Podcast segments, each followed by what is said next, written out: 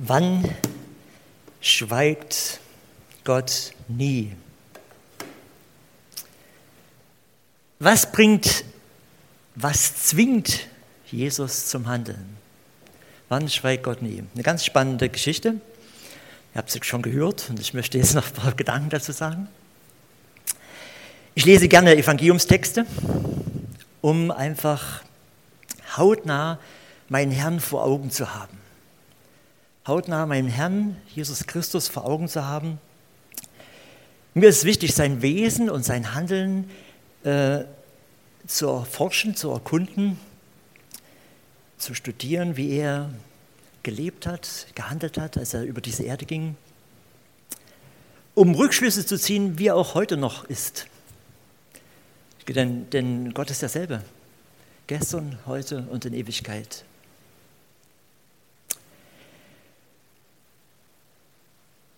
Jesus war in wenigen Wochen seines öffentlichen Wirkens sehr bekannt geworden. Wir sind noch ganz am Anfang vom Markus-Evangelium. Sehr bekannt geworden und äh, wo er auftauchte, umringten ihn viele Menschen. So auch jetzt, als er, wir waren das letzte Mal in der Predigt in, äh, bei den äh, Gerdarener, Gardarener, ja. Ähm, über den See und sie sind jetzt zurückgefahren über den See und ausgestiegen und schon waren sie äh, umringt von Leuten. Also es ist jetzt da bei Kapernaum, auf der anderen Seite des Sees wieder. Und viele Menschen waren da. Und mitten in diese Menschen hinein, Jesus war noch am See stehen, stand da oder steht da, kommt Jairus kommt Jairus, ein Vorsteher der Synagoge, man muss sich das vorstellen, ähm, also Direktor von einer, von einer ähm, Bibelschule oder von geistlichen Zentrum der Juden, könnte man sagen. Also es ist eigentlich noch viel mehr, als wir jetzt vorstellen, wenn wir uns vorstellen, Direktor meinetwegen vom Gymnasium oder so, sondern es ist fast wie so Bürgermeister. Also der hat unwahrscheinlich einen großen Einfluss auf sie gehabt.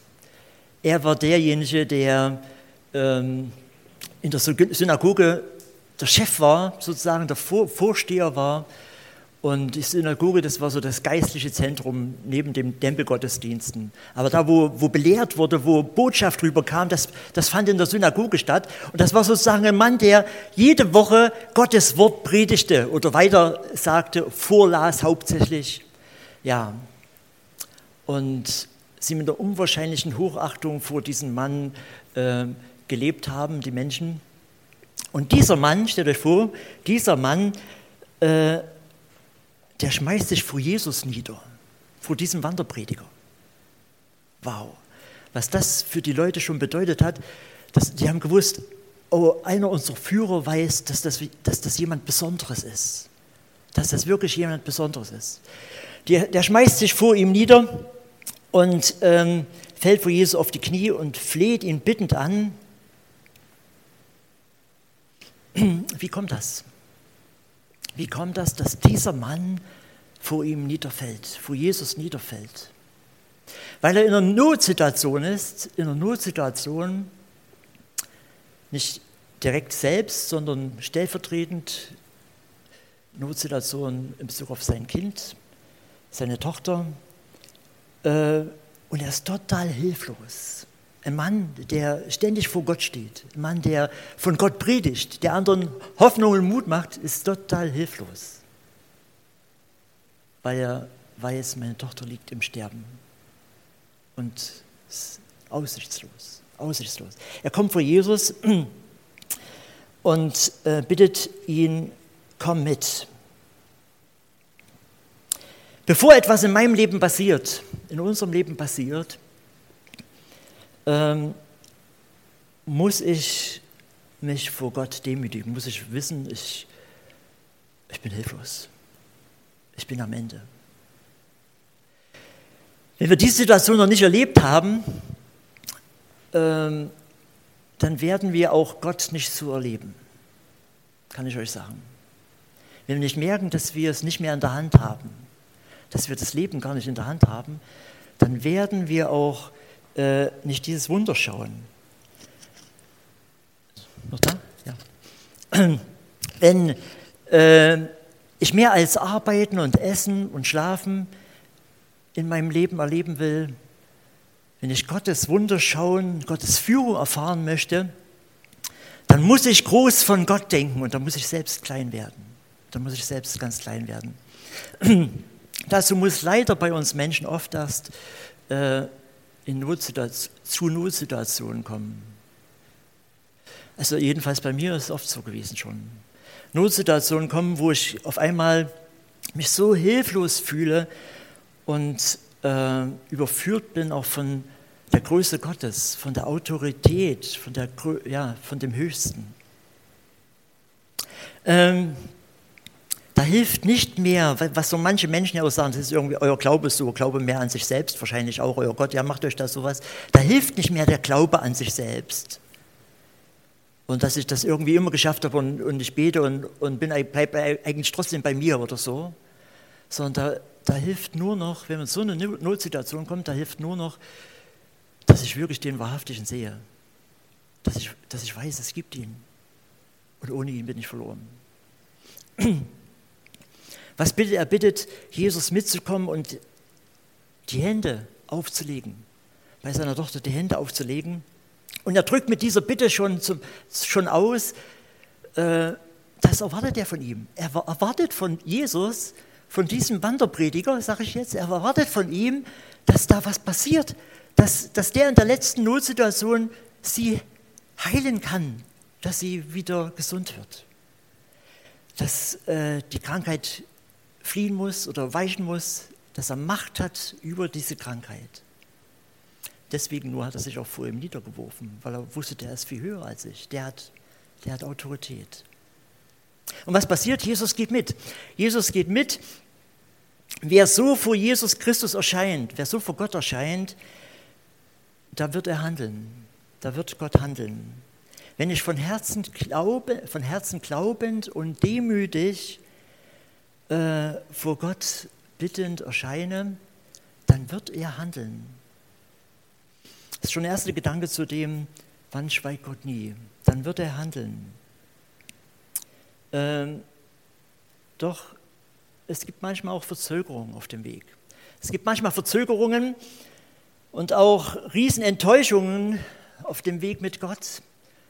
Und das äh, ist bei dieser Geschichte so, so dramatisch auch gemacht weil es da wirklich auf einmal zu einer neuen Handlung kommt. Ihr habt gemerkt, mitten in dem, wo Jesus geht, oder wenn ihr es noch die Geschichte wisst vom Vorlesen, mitten in dem, wo Jesus losgeht, zu dem Kind hin, zu der Tochter von Jairus hin, äh, gerät die Kolonne auf einmal ins Stocken, weil Jesus sagt, irgendjemand hat mich berührt. irgendjemand hat mich berührt. Von mir ist Kraft ausgegangen. Ähm,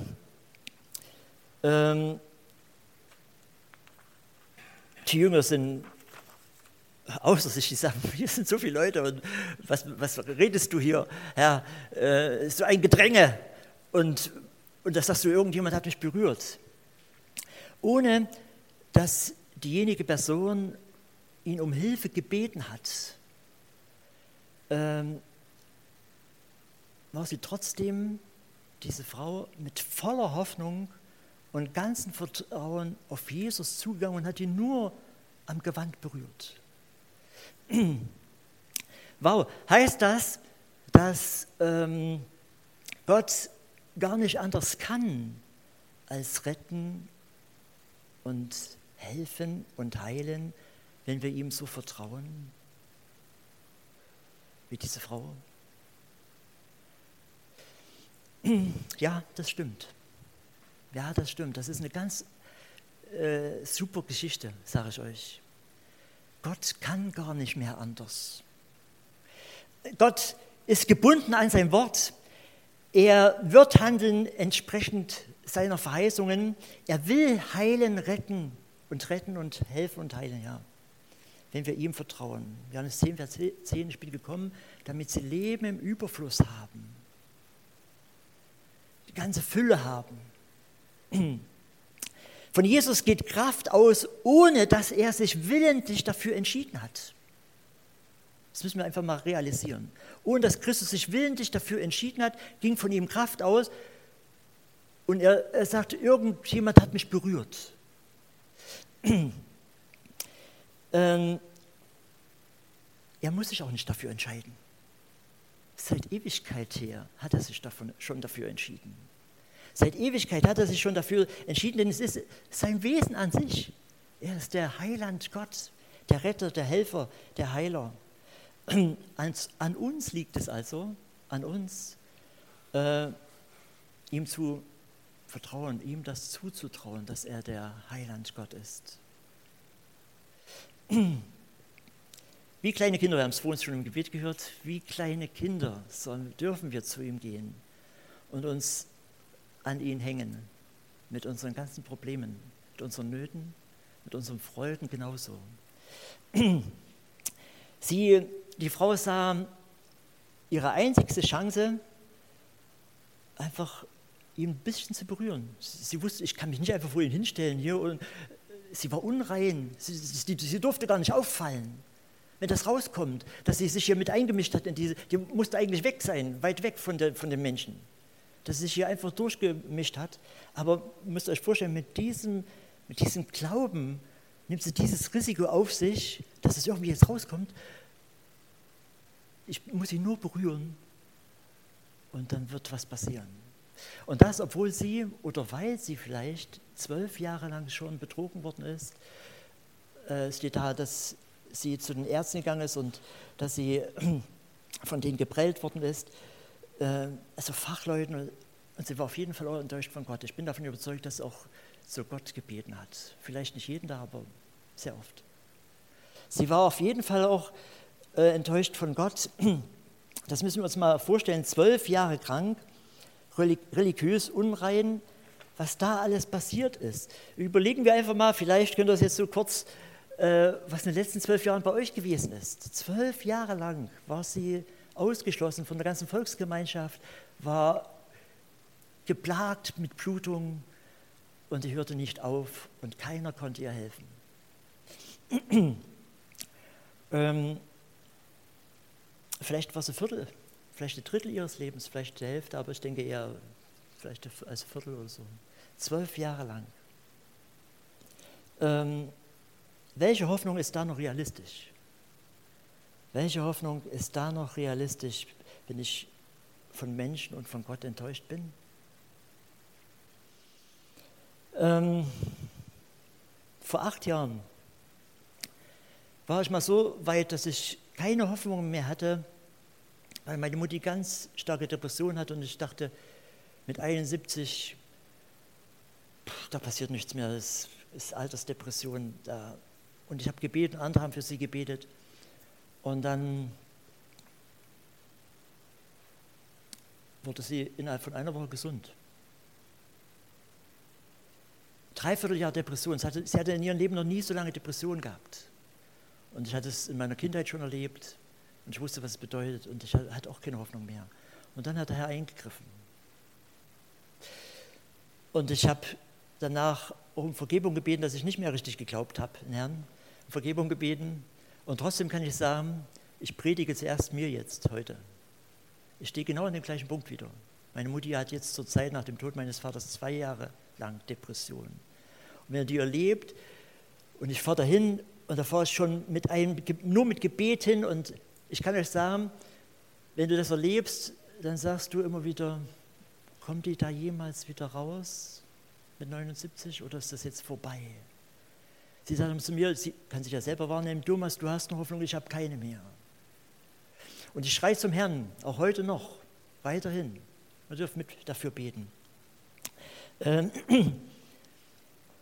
ich möchte hoffen immer wieder und beten, dass äh, der Herr eingreift, weil er kann. Die Frau ähm, konnte hier nur unauffällig durch die Masse gehen. Aber was wir bei dieser Frau feststellen ist, als sie Jesus berührt, die zwei Komponenten. Einmal auch wieder diese Riesennot, diese Riesennot, jetzt in dem Fall nicht stellvertretend, sondern sie hat es persönlich, die Riesennot. Und dann, dass sie von Christus ein Bild hatte. ein Bild von der Autorität Gottes, mehr als alle Ärzte, mehr als alle Geistlichen oder was auch immer. Wenn, wenn mir jemand noch helfen kann, dann der. Das hat sie von Jesus erwartet. Wie gesagt, die Jünger dachten, Jesus nimmt äh, die, die, Situation gar nicht richtig wahr hier. Wer, wer, hat uns gedrängt? Aber Jesus wusste ganz, äh, so viele haben uns gedrängt hier und Jesus sagt, nein, von mir ist Kraft ausgegangen. Und wir wissen jetzt nicht, wie das alles, die ganze Situation, wie, wie, wie das Jairus erlebt hat. Ob er mit seinen Gedanken jetzt am Rand stand und überlegt hat, Mann, Mann, meine Tochter, gell? und es ist noch ein Stück Weg bis Kapernaum vom See und äh, bis zu uns nach Hause und, und jetzt hält die uns noch auf. Und, oder ob er das Wunder miterlebt hat, wir wissen es nicht, wird nicht beschrieben. Ähm, aber schon sind sie da, die anderen, die es vielleicht so gut meinen mit uns, die uns vielleicht helfen wollen und die sagen, lass den Meister in Ruhe, lass den Meister in Ruhe, tu ihn nicht mehr irgendwie bedrängen. Deine Tochter ist tot. Deine Tochter ist tot. Aus, vorbei. Äh, bei anderen mag das vielleicht funktionieren mit dem Glauben, aber hier hat es wieder mal nicht funktioniert. Ich habe da meinen ganzen Glauben auf, auf Jesus gesetzt.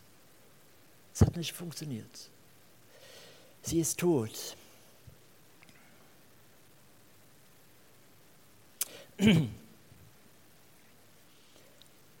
Es sollte vielleicht nicht sein. Gott wollte es anders. Sagen wir dann. Oder sind oft ganz schnell dabei. Doch Jesus sagt in dieser Situation, fürchte dich nicht. Fürchte dich, dich nicht, glaube nur. Und Glaube nur heißt hier nicht irgendwie Glaube dir selber oder Glaube an deinen Glauben, sondern Glaube mir. Glaube an meine Autorität. Glaube mir, vertraue auf mich. vertraue auf den Höchsten. Ähm, für unseren Herrn, und das möchte ich mir und euch sagen, gibt es kein zu spät, um zu retten und zu heilen. Gibt es kein zu spät, um zu retten und zu heilen selbst ein Anblick des Todes, wo für, Jesus, äh, für, für alle anderen Jesus ein Illusionist war. Als er sagte zu den Massen, die da geheult, also schon Trauerklage, als sie, als sie hinkamen, war schon eine Trauer, Trauerklage angestimmt. Ja, die war offensichtlich schon kalt. Äh, sie schläft nur, sagt Jesus. Ach, sie lachen, sie lachen ihn aus, sie lachen ihn aus. Und es steht in allen Evangelien da, in allen drei Evangelien, also Johannes nicht, aber in drei synoptischen Evangelien, Jesus warf sie hinaus. Da hat er richtig, richtig Druck gemacht. Er, er, musste die richtig rauswerfen, denn die waren dominant mit ihrer Totenklage. Er musste sie rauswerfen und ging nur mit den Eltern und mit äh, ähm, Petrus, Johannes und Jakobus hinein und sagt, Kind, steh auf oder Mädchen, steh auf. Sie steht auf und alle sind, alle sind hin und weg. ähm,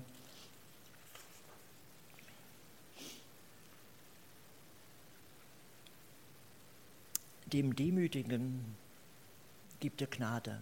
Gott widersteht dem Hochmütigen, steht im Petrusbrief, aber dem Demütigen gibt er Gnade. Dieser hohe Geistliche wusste durch diese Not, ich bin ganz, ich bin ganz auf Christus geworfen. Und als es aus war, als es schon tot war, hat er weiterhin, ist er weiterhin mit Christus mitgegangen. Und nicht gesagt, Herr auf, Herr, das müssen wir uns jetzt nicht alle gemeinsam antun. Das ist schon genug. Ähm, er ist mit hineingegangen und durfte mit Christus erleben, seiner Familie, mit den Jüngern erleben, dass die, das Mädchen aufstand. Interessant ist noch, dass das Mädchen zwölf Jahre alt war. Zwölf Jahre, das bedeutet, es ist genau die gleiche Zeit, wie die andere Frau krank war. Ähm, und wie lange es bei der Frau gedauert hat, zwölf Jahre, ich habe es vor uns erwähnt, gell, bis sie das erlebte, dass Jesus rettet, hilft und heilt. Und die haben es jetzt zum Zwölf, also nach dem Tod dieser, dieses Mädchens erlebt. Äh, Jesus rettet und heilt. Und er kann gar nicht anders. Und ich sage es nochmal, viele hatten an diesem Tag Jesus berührt. Viele, sehr viele hatten Jesus berührt an diesem Tag, in dem Gedränge. Aber nur zwei, also die Frau jetzt wirklich, aber ich sage jetzt übertragen auch, nur zwei haben ihn übertragen berührt, im Sinne von im Glauben berührt. Nur zwei von den ganzen Massen. Nur zwei haben ihn berührt mit einer glaubenden Absicht und nur sie erlebten die Kraft Christi. Vielleicht hast du, betest du jeden Tag, jeden Tag und, und bist Christ und glaubst auch irgendwie, aber nicht mit dieser, nicht mit dieser Intensität. Vielleicht liegt es daran, dass die Not nicht so groß ist. Ich weiß es nicht.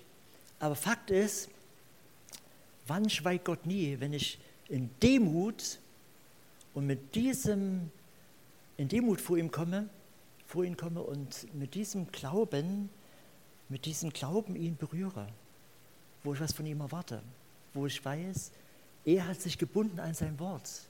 Er will helfen, retten und heilen. Was bringt, was zwingt Jesus zum Handeln? Meine Demut?